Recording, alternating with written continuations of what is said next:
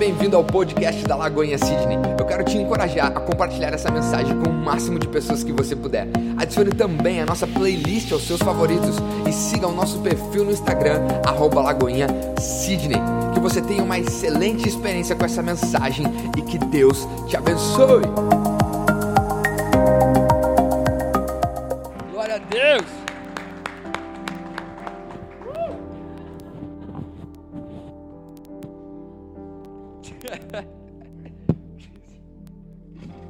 Glória a Deus. Quem está feliz, levanta a mão aí, por favor. Eu sei que vocês estão cansados. Entendi, já entendi que a galera está um pouco cansada. Eu quero pedir para o time de louvor permanecer. Eu não quero me estender muito. Eu creio que vai ser uma noite de nós adorarmos ao Senhor ainda mais. Eu sei que Jesus quer fazer muito mais coisas do que ele já começou a fazer. Quero dizer que quem perdeu o louvor, ficou olhando as pessoas tocar, ouvindo as pessoas do lado orar, quem não conectou ainda, não te preocupe, você vai ter sua oportunidade ainda hoje.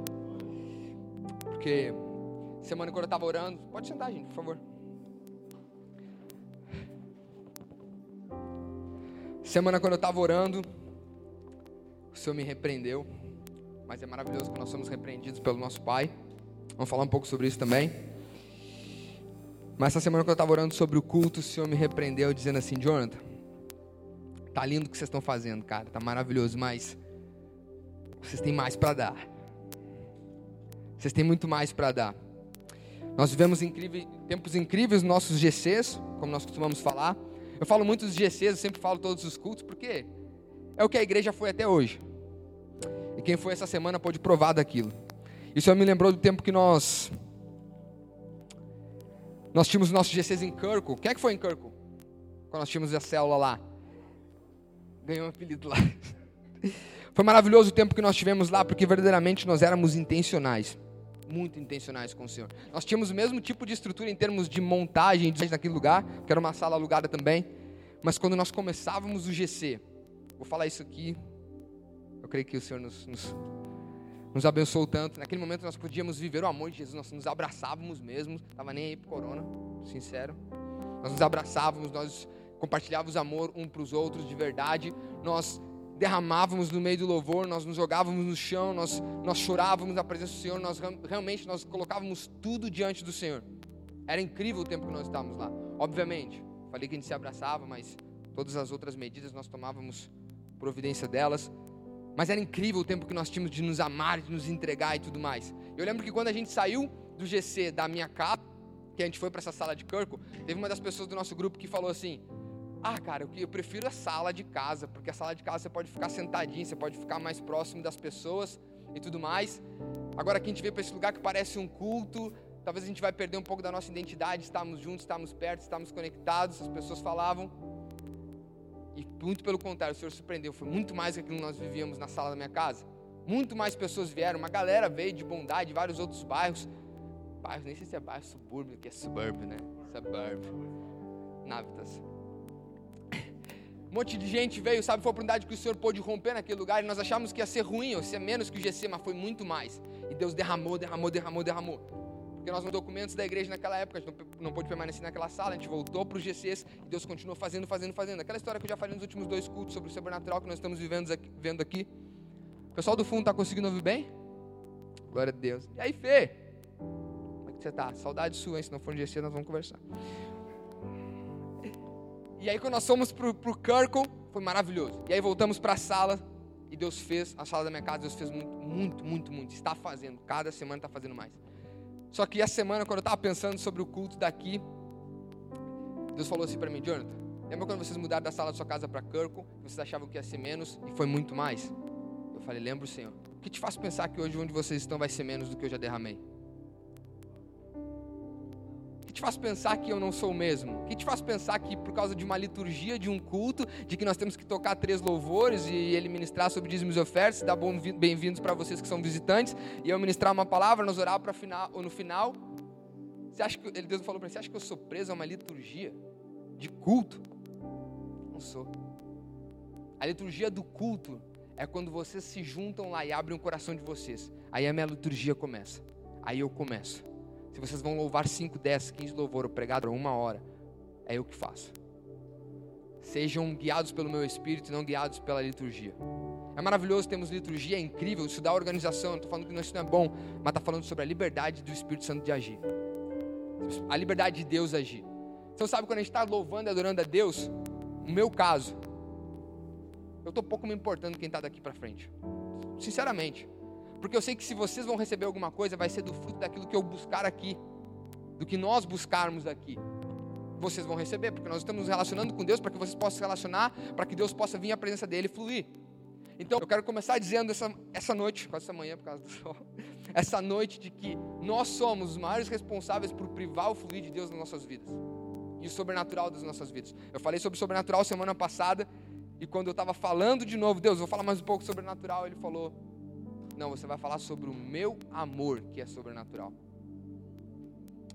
E eu falei: Como assim sobrenatural, Deus? Como assim o meu amor que é sobrenatural? Ele fala: onde vocês estão vivendo cura, vocês estão vivendo maravilhas, vocês estão vivendo um tempo como como o Super Choque falou semana passada, parece que Jesus recém, recém subiu aos céus, ressuscitou, e nós estamos vivendo a igreja primitiva, onde Deus está fazendo maravilhas no nosso meio, glória a Deus por isso que Ele faz mais, mas Ele disse para mim assim, Deus, Jonathan, isso não é o sobrenatural.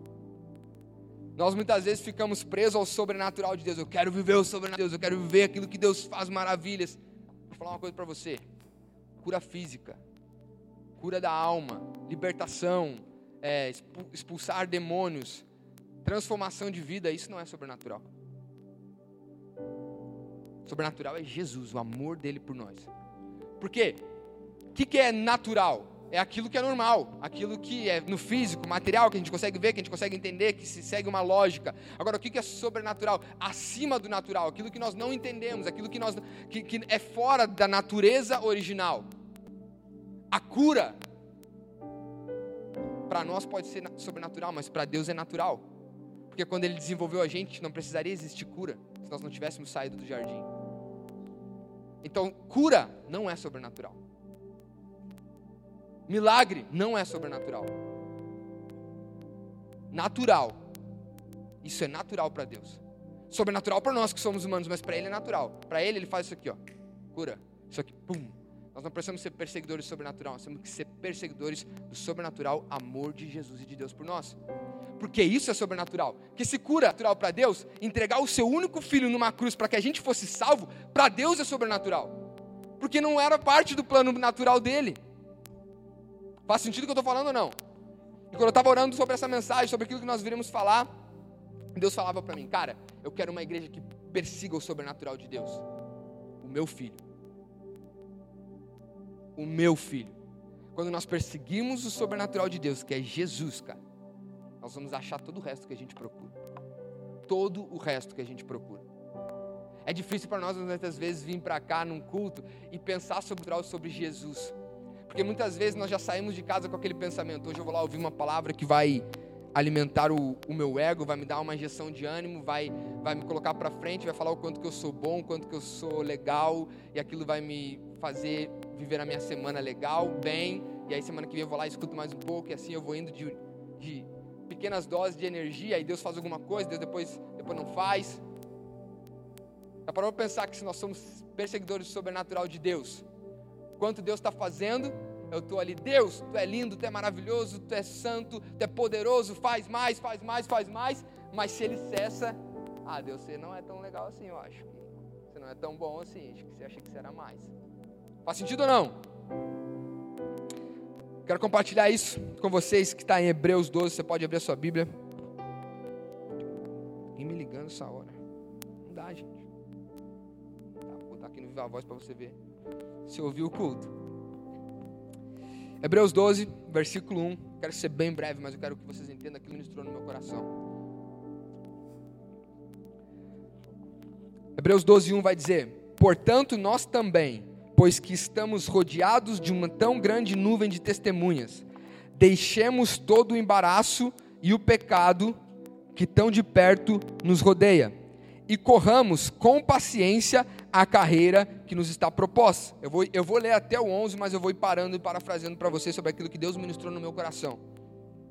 Ele está falando no primeiro, portanto nós somos rodeados de bons testemunhos. O autor de Hebreus está contando aqui sobre perseverança no meio das provações, seguindo o exemplo de Jesus Cristo.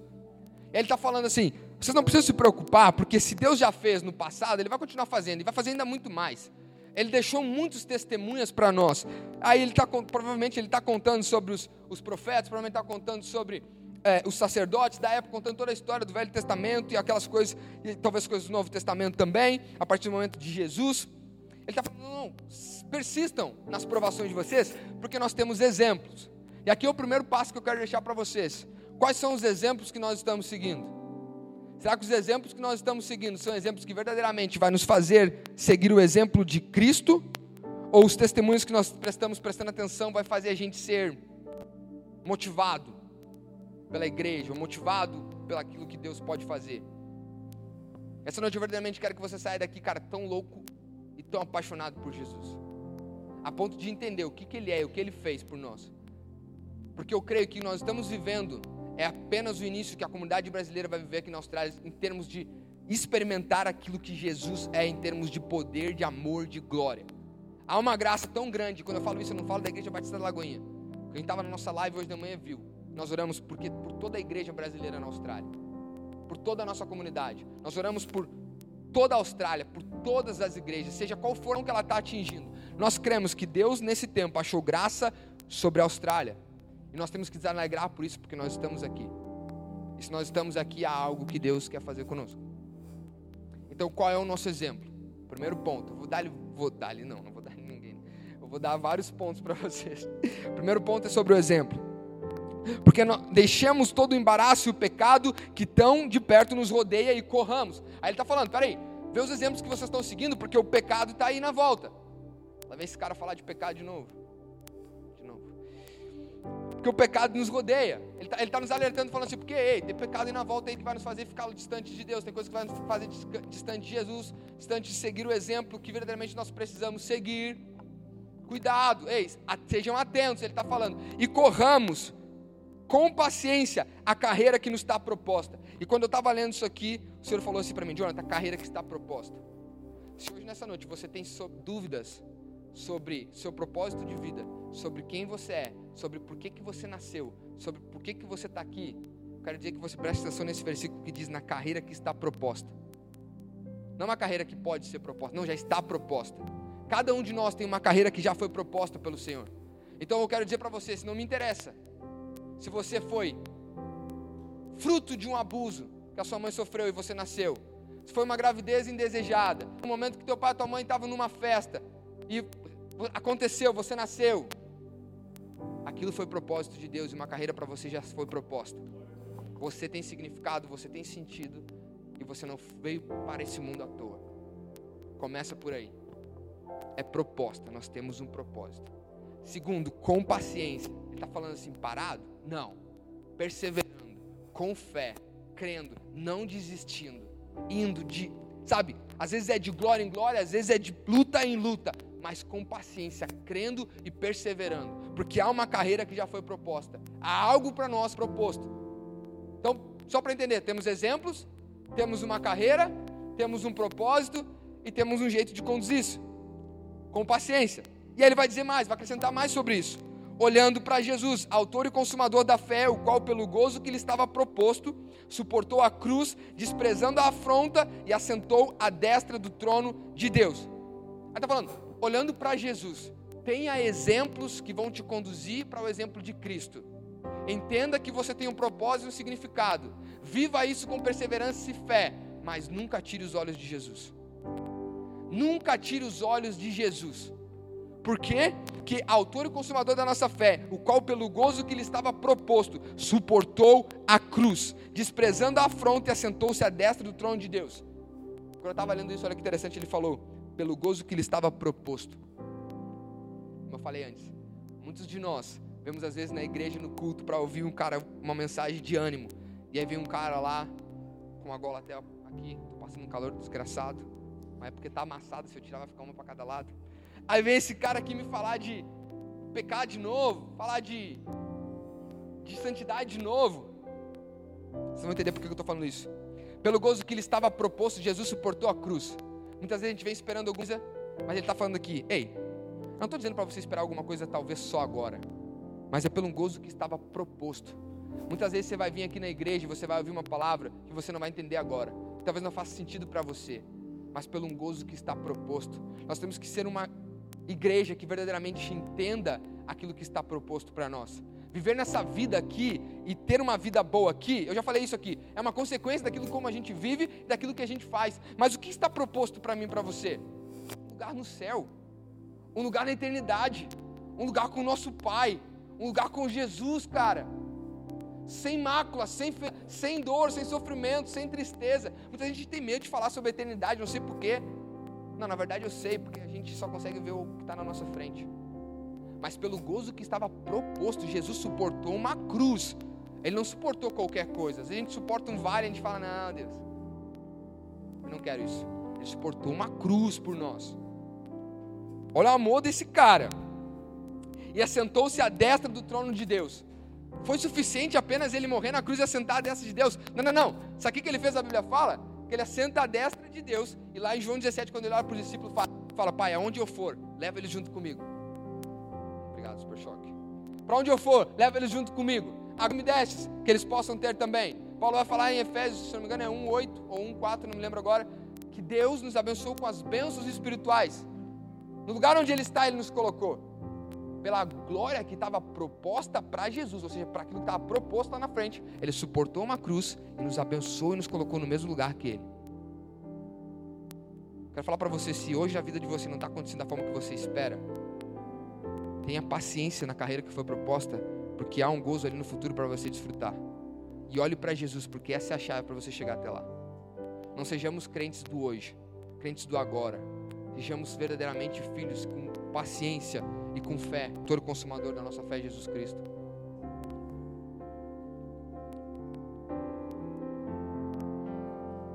Versículo 3: Considerai, pois, aquele que suportou tais contradições dos pecadores contra si mesmo para que não enfraqueçais desfalecendo com os vossos ânimos. Olha que loucura isso. Considerai, pois, aquele que suportou. Ele está falando, considere Jesus que suportou as contradições dos pecadores contra si mesmo, para que não enfraqueçais desfalecendo em vossos ânimos. Ele está falando, continua caminhando orando, orando, continua olhando para Jesus, não enfraqueçais. Eu estou falando isso porque verdadeiramente o Senhor mexeu no meu coração, falando, cara, paramos de ser uma geração que perseguimos a motivação ou palavras que vão nos ativar apenas para o. Precisamos ser uma geração que olha para Jesus pelo aquilo que ele fez e pelo aquilo que ele é e para onde nós vamos ir com isso. Porque isso nos transforma. Eu lembro que eu estava numa igreja, eu era líder de jovens naquela igreja, e eu sempre falava assim, pastor, um dia quando tiver a oportunidade de eu pregar, por favor, me deixa pregar no domingo.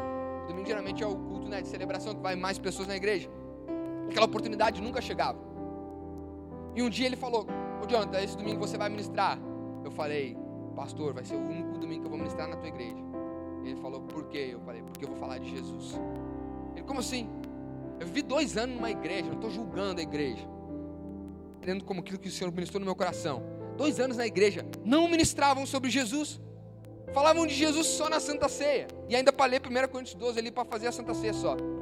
Mas todo domingo era Deus vai te dar, Deus vai fazer, Deus vai aquela coisa toda. Nada contra isso. Nós precisamos viver isso também para nos dar ânimo. Mas não falava de Jesus, o autor e consumador da nossa fé, e aquele que vai nos levar verdadeiramente para aquilo que nós somos criados para ser. E eu lembro que eu cheguei naquele culto, eu preguei e ministrei sobre Jesus. Na outra semana o pastor não deixou eu ministrar mais na igreja. Mas era triste para mim entrar na igreja, e ainda é. Chegar na igreja num domingo e ver as pessoas sendo motivadas com palavras de persuasão, no outro domingo de novo, e no outro domingo de novo, mas todo domingo quando elas chegam na igreja, ver a vida delas da mesma forma, da mesma forma, se não pior. Eu quero falar para vocês aqui, motivação não nos leva à ação como a gente pensa. Motivação não nos faz agir. Ela nos dá um motivo para agir, mas ela não nos faz agir. E muitas vezes é ruim quando a gente vive só de motivação, porque se eu não fiz nada hoje, mas alguém me motiva e eu faço algo amanhã, amanhã eu vou precisar da motivação de novo. Porque se eu não tiver motivação amanhã, eu vou desistir. E aí é pior, porque antes eu não tinha começado nada, agora eu comecei algo e parei. Vou ficar mais frustrado ainda. Sim ou não? Mas agora, quando ele fala aqui, não para que não enfraqueçais desfalecendo em vossos ânimos, ele está dando seu ânimo a sua perspectiva em Jesus, porque esse nunca vai falhar. Esse nunca vai deixar de nos verdadeiramente nos conduzir para onde nós precisamos ir. Esse nunca vai dizer a tua vida vai acontecer assim amanhã e não vai acontecer. Que se ele falar vai acontecer amanhã, já aconteceu. Porque toda a palavra de Jesus, quando ele falava que ia acontecer, ao mesmo tempo a ação já era liberada. Então é nesse lugar, Jesus, que nós precisamos colocar a nossa motivação, colocar o nosso ânimo, a nossa esperança e olhar e ter exemplo. É em Jesus. Porque no versículo 4 ele vai dizer: Ainda não resistisse até o sangue combatendo contra o pecado. Muitas vezes a gente pensa o pecado, eu vou colocar o pecado aqui como uma maldade, eu coloco uma coisa não tão boa, vou colocar uma coisa que nos separa. Muitas vezes a gente vem na igreja para ouvir uma palavra para nos apartar do pecado, para nos fazer ter uma vida diferente, uma vida melhor. E a gente escuta às vezes ouvir de uma pessoa, como fazer isso? Mas eu não resisti o pecado até sangue. Eu não verti minha última gota de sangue na cruz para libertar o pecado de todo mundo. A pessoa que está aqui na frente, não. Mas Jesus fez isso. O único. E muitas vezes a gente busca fonte externa, além de Jesus. Mas Jesus, cara, verteu até a última gota de sangue contra o pecado para nos tornar livres. Está entendendo isso? Versículo vai dizer, versículo, versículo. E já vos esqueceis de dar a exortação que argumenta convosco como filhos? Filho meu, não desprezes a correção do Senhor e não desmaie quando por ele fores repreendido. Porque o Senhor corrige o que ama e açoita qualquer que recebe por filho. Olha que interessante isso. Filho meu, não desprezes a correção do Senhor e não desmaie quando por ele fores repreendido, porque o Senhor corrige o que ama e açoita qualquer que recebe como filho. Nós não gostamos de ser repreendidos pelo Senhor. Nós não gostamos de ser repreendidos por Deus. Que Deus é esse que repreende, que Deus é esse que castiga, que Deus é esse que faz coisas para mim que eu não gosto. Como eu falei antes, quando Deus está fazendo, nós estamos, Deus está maravilhoso. Quando nos leva para um tempo de correção, a gente fala, Deus, tu não é tão bom assim. Deus, você não é tão legal. Mas eu quero que nessa noite a gente mude a perspectiva sobre esse versículo aqui. Porque olha que Deus tão bom, que nos dá exemplo, nos promove, nos promete uma carreira, nos dá significado, nos ensina como viver isso, nos dá Jesus, que pela glória que estava proposta se entrega numa cruz por cada um de nós. E ainda assim, não fosse, não fosse suficiente nos salvar, nos dá a glória que é a dele, nos coloca no mesmo lugar que ele, nos abençoa nas, com as bênçãos espirituais, com as bênçãos que estão no céu, e ainda assim nos repreende para que a gente continue cada vez mais sendo melhores. Ele não é um cara que vai chegar aqui, vai te falar a palavra de motivação, depois não vai se importar com você durante a semana. Ele é um cara que vai chegar aqui, vai curar você, salvar você, ainda vai continuar te corrigindo para que você fique cada vez melhor. Que amor é esse que esse Jesus tem por nós, cara? Que amor é esse que Deus tem por nós? E aí muitas vezes quando Deus está fazendo, nós estamos, Deus é maravilhoso. Quando Ele começa a corrigir, Deus, você não é tão bom assim, eu vou embora, não vou mais nessa igreja, só fala essas coisas de correção e pecado. Falar para vocês, cara, o que Deus quer fazer aqui neste lugar, nessa nação, nesse país e no mundo inteiro é tão lindo. Mas o primeiro ponto para nós vivermos tudo isso, nós precisamos entender esse amor.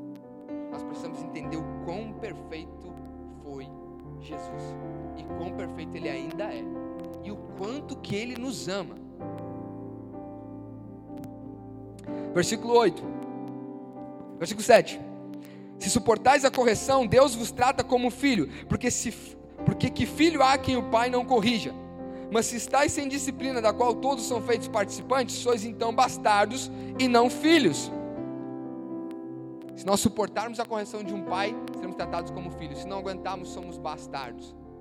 Quantos de nós chegamos na igreja e falam: Não, fala para mim que eu não posso fazer isso, eu não posso fazer aquilo, eu não vou mais na igreja. Se Deus falar para mim que é para eu me apartar disso, que é para me livrar disso, eu também não vou mais na igreja. Quem somos nós para decidir? Quem somos nós para decidir isso? Ele é um pai tão bom e perfeito que ele nos corrige porque ele sabe o que é melhor para nós. Eu tive um pai e uma mãe, ainda tenho eles, né, são vivos, que me corrigiam demais. Até meus oito anos eu não podia ir numa festa. Se fosse uma festa de 15 anos, meia-noite e um, depois que a menina entra com vestido assim, a mãe já estava no carro, na porta me buscando. Pô, mãe, eu quero participar da festa, a galera toda lá. Não fazer nada demais. Mas eles entendiam que era o melhor para mim, para que eu não me desviasse de nenhum caminho que eles acreditavam que era que era para eu seguir. Então eles estavam lá me protegendo, me cuidando. Minha mãe não deixava eu pegar o ônibus quando eu tinha 15, 16 anos. É mimada, é. Deixava eu pegar o ônibus. Ela me buscava na porta da escola e me levava e me buscava porque ela tinha medo que eu pudesse me juntar com uma companhia e me desviar.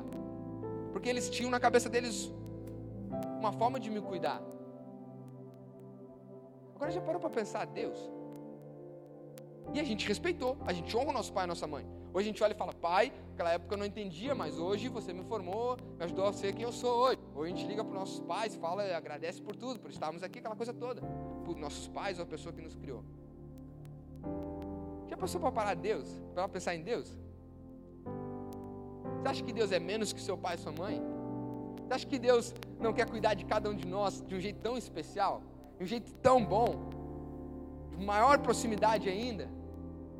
Por que, que a gente é tão resistente ao amor e à transformação de Jesus? A motivação, quando eu estou falando, o sobrenatural, as alegorias, tudo isso aqui não vai nos transformar, mas entender o amor de Jesus por nós, esse nos transforma. Aceitar a correção de Deus, que a correção dele é muito melhor do que o nosso jeito de pensar de como é a vida, para nos disponível, para nos colocar em lugares de glória e não nos chamar de bastardos, mas nos chamar de filhos. Não, isso eu não quero, eu não estou pronto para aceitar Jesus. Nessa noite a gente possa entender, cara, que tem alguém que nos ama tanto, a ponto de se entregar numa cruz, até a última gota de sangue, e ainda assim continuar dia após dia, nos corrigindo, nos aperfeiçoando, nos aperfeiçoando. 9. Além do, que, além do que tivemos nossos pais segundo a carne para nos corrigirem, e nós os reverenciamos, não nos sujeitaremos muito mais ao Pai dos Espíritos para vivermos? 10. Porque aqueles, na verdade, por um pouco de tempo nos corrigiam bem lhes parecia, mas este para o nosso proveito, para sermos participantes da sua santidade. Peraí, peraí, peraí. Esse para o nosso proveito, ou seja, para nós, para sermos participantes da sua santidade. Agora ele está falando o seguinte, sim. Eu te dei exemplos, eu te dei uma carreira, eu te dei como viver, eu te dei Jesus até a última gota de sangue. Eu continuo te repreendendo, ou melhor, te corrigindo para você ser muito bom, porque para o teu, teu proveito, para que você viva, para nos dar vida e para nos dar participantes da sua santidade quer que a gente seja participante da santidade de Deus. Vocês têm noção do que é isso? Não, nós não temos noção. Nosso cérebro não consegue comportar isso. Não conseguimos. Ele quer que a gente seja participante da santidade de Deus, cara. Olha o que esse Deus tem por nós. 11, para fechar. E na verdade, toda correção ao presente não parece ser de gozo. Eu sei, às vezes ouvi sobre pecados, às vezes ouvi sobre coisas que nos transformam, às vezes o negócio sabe, dá até comichão, dá até vontade de se levantar e sair. Eu sei disso. Não é nada bom, ninguém gosta de ser corrigido, ninguém gosta de ser confrontado, não é bom. Mas presta atenção. Na verdade, toda correção ao presente agora não parece ser de gozo, senão de tristeza, mas depois produz um fruto pacífico de justiça nos exercitados por. Agora não parece ser tão bom, mas isso nos justifica e produz um fruto em nós. Deus quer nos justificar Jesus nos justifica quando nós aceitamos Ele. O que é a justificação? Ele nos torna alvos, Ele nos torna brancos como a neve, Ele nos torna limpos, como se nós nunca tivéssemos pecado. E aí Ele nos leva a uma condição de santidade. Para o que, que é? Para nós nos transformarmos e sermos mais parecidos com Ele, seguirmos o exemplo dEle, até chegar ao ponto de sermos glorificados com Ele na glória. Olha isso. Hoje parece não ter bom, mas nós precisamos olhar os olhos para Jesus, para aquilo que é proposto para cada um de nós, e não viver no naturalismo daquilo que o mundo está nos oferecendo, ou naquilo que os nossos olhos apenas podem ver. Mas nós somos apaixonados por esse Jesus, nós temos que ser apaixonados por esse Deus que não desiste, como cantamos, que amor é esse que não desiste dia após dia. Jesus tem nos chamado geração de pessoas para ser apaixonados por Ele, cara. Não ser apaixonados pelo sobrenatural, não ser apaixonados pela liturgia de culto, não ser apaixonados pela manifestação, pelas músicas, mas por Jesus. Por Jesus, cara. O único. Eu não sei o que você faz, eu não sei como você vive sua vida, mas a resposta para qualquer coisa que você tem é só Jesus. Só Jesus. Presta atenção, eu não sei. Verdadeiramente eu não sei. Eu sinto que nessa noite Jesus ele quer fazer algumas coisas sobrenaturais em algumas pessoas aqui. Eu estou falando para você, o primeiro passo é colocar os olhos nele. Verdadeiramente eu sinto que há, há, há uma atmosfera onde a presença de Deus nessa noite está com liberdade. E nós temos falado muito isso, onde a presença do Senhor tem liberdade, Ele pode fazer qualquer coisa. E aí às vezes a gente vem procurando um sobrenatural de Deus. E quando a gente busca a presença dele, Ele libera todos sobre nós. Às vezes não é o que a gente procura, às vezes é como a gente procura. E aí presta atenção nisso aqui, versículo 11. Na verdade, o presente parece. Na verdade, toda correção ao presente não parece ser de gozo, senão de tristeza, mas depois produz um fruto pacífico de justiça nos exercitados por ela. Presta atenção agora, eu quero que você olhe para Jesus, indo para a cruz, sendo açoitado, o pessoal espancando ele. Você acha que aquela correção naquele tempo ela era de gozo? Não era. Jesus, nós estamos falando de Jesus. Nós não passamos nem perto, nem sentimos nem perto, nem vamos passar perto, glória a Deus por isso, do que ele passou. Quando ele estava naquele de correção, era a correção de Jesus? Não, não, não. Era a nossa correção que ele estava levando na cruz, mas ele quis levar na cruz a nossa correção. Ou seja, nós era para ser corrigido naquele tempo. As pessoas, não, Jesus tomou conta disso. E hoje nós não queremos ser corrigidos. Ele tomou conta. Você acha que no momento que ele estava indo para a cruz, era de gozo? Sim ou não? Você acha que quando Jesus estava indo para a cruz era de gozo? Sim ou não? Vou cortar de novo. Sim ou não? Sim. A Bíblia está falando. Pelo gozo que ele estava proposto, suportou a cruz, desprezando a afronta e assentando à destra do trono de Deus. Não estava bom naquele momento ser corrigido. Era ruim ser momento naquele corrigido, levando os nossos pecados. Mas Jesus estava assim: em 2020, em novembro, vai ter uma igreja na Austrália que vai me adorar, que vai me servir, que vai estar comigo, que vai me amar porque eu sou. Ele vai olhar para nós. Ele estava olhando na cruz para cada um de nós, cara. Para cada um de nós. Então ele fala: se é por essas pessoas, se é para que o mundo seja salvo, se é para que as pessoas vivam o amor de Deus, pode bater. Você consegue entender isso? Se é para que eles me amem e que eles estejam comigo na glória, então bate. Ele até orou falando, Pai, afasta de mim esse cálice, mas seja feita a tua vontade. Porque naquele momento ele falou, cara, tenho certeza Deus deve ter dado uma revelação para ele do que viria. Ele dizia, não, pode corrigir hoje, porque o amanhã é muito melhor. Jesus não estava olhando o sobrenatural de Deus, porque ele era o sobrenatural de Deus, mas ele estava olhando para a glória proposta.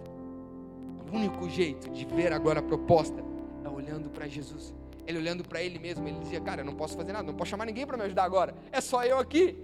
Ele fala: Pai, por que me abandonaste? Porque ele precisava passar aquilo para que a gente pudesse ser livre, para que a gente pudesse ter acesso, para que a gente pudesse estar di direto ao nosso Pai.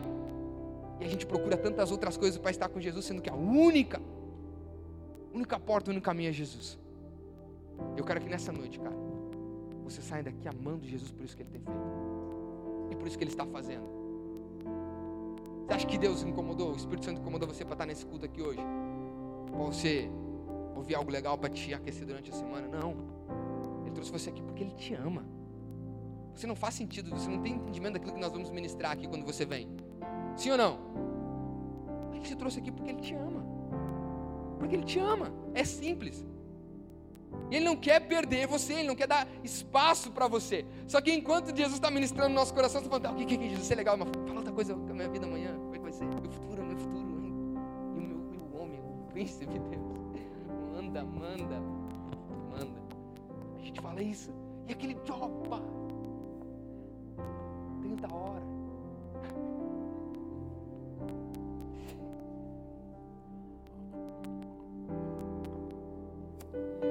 Verdadeiramente vem entender o quanto que Ele nos ama. E a gente começa a buscar Ele pelaquilo que Ele fez e pelaquilo que Ele é. Pelaquilo que Ele fez e pelaquilo que Ele é. Nada tira os nossos olhos de Jesus.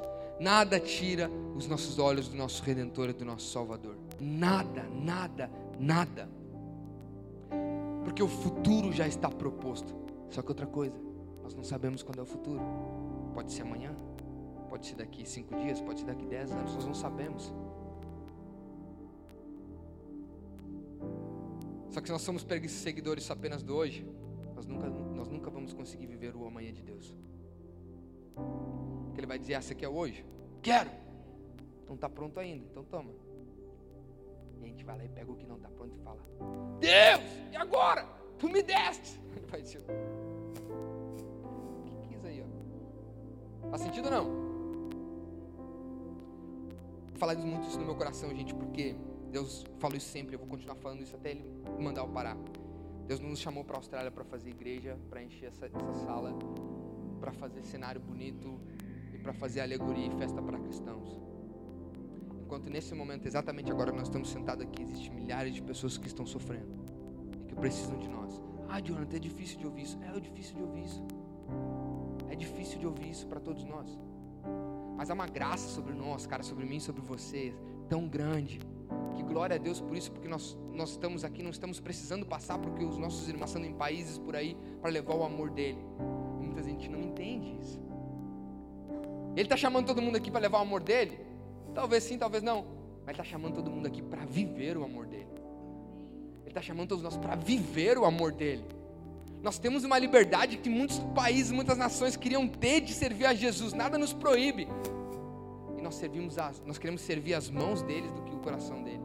Nós queremos perseguir aquilo que ele pode dar do que aquilo que ele é. Que incoerência. Que incoerência da nossa parte. Última coisa que eu quero falar que Deus ministrou no meu coração três semanas atrás foi: Jonathan, lembra quando as pessoas começaram a fazer os primeiros robôs? E começaram a falar que seria o futuro de muitos trabalhos, hoje tem sido. E muitas pessoas falavam assim: cara, você, se você não se qualificar, você vai perder o seu trabalho, porque o robô vai tirar o seu lugar. E as pessoas falavam assim: ah, o robô foi a gente que fez. Se o robô for maior que nós, a gente desliga eles. Tá, mas você já parou para pensar que pode chegar um ponto que o robô ele pode ficar incontrolável e ele querendo nos controlar? Fazer que a gente fez com o Fabrício, botar numa cela ali, ó. Já parou para pensar que ele pode fazer isso? Aí as pessoas falam: Não, se o robô tentar fazer isso, a gente briga com eles, faz uma guerra com eles. A gente não vai deixar ele nos controlar. Que ironia, né?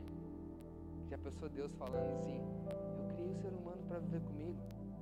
Tá, Deus, mas e se eles, se eles se rebelarem? Você vai desligar eles? Não, vou amar mais ainda, para que eles possam ver que eu sou o Criador deles. E a gente quer colocar Deus com o nosso controle.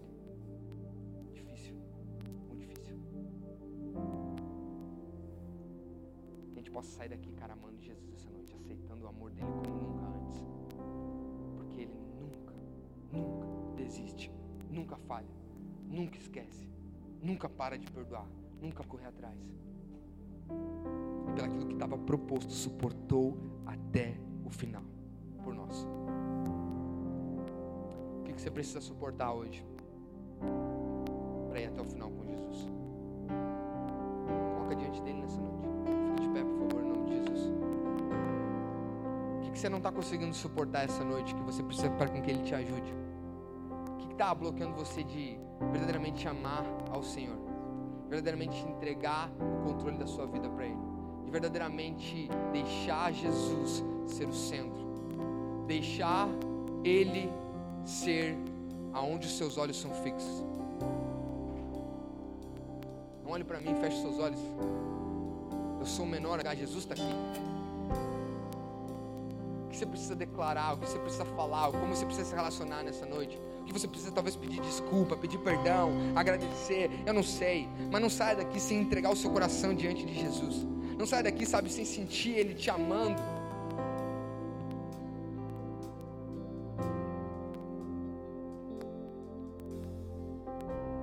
sei, cara, eu não sei o que você veio buscar aqui.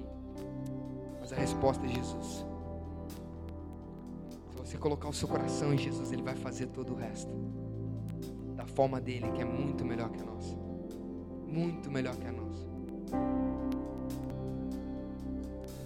Muito melhor que a nossa. Começa a abrir a sua boca agora diante do Senhor. Começa a derramar o seu coração diante do Senhor. Alguém que se derramou até o final por nós. Não tenha vergonha de quem está do seu lado. É a sua história com Jesus. É você e Deus agora. Mas tem um tempo onde você pode se derramar diante do Senhor. Tem um tempo onde você pode se relacionar com Jesus nessa noite. Vamos.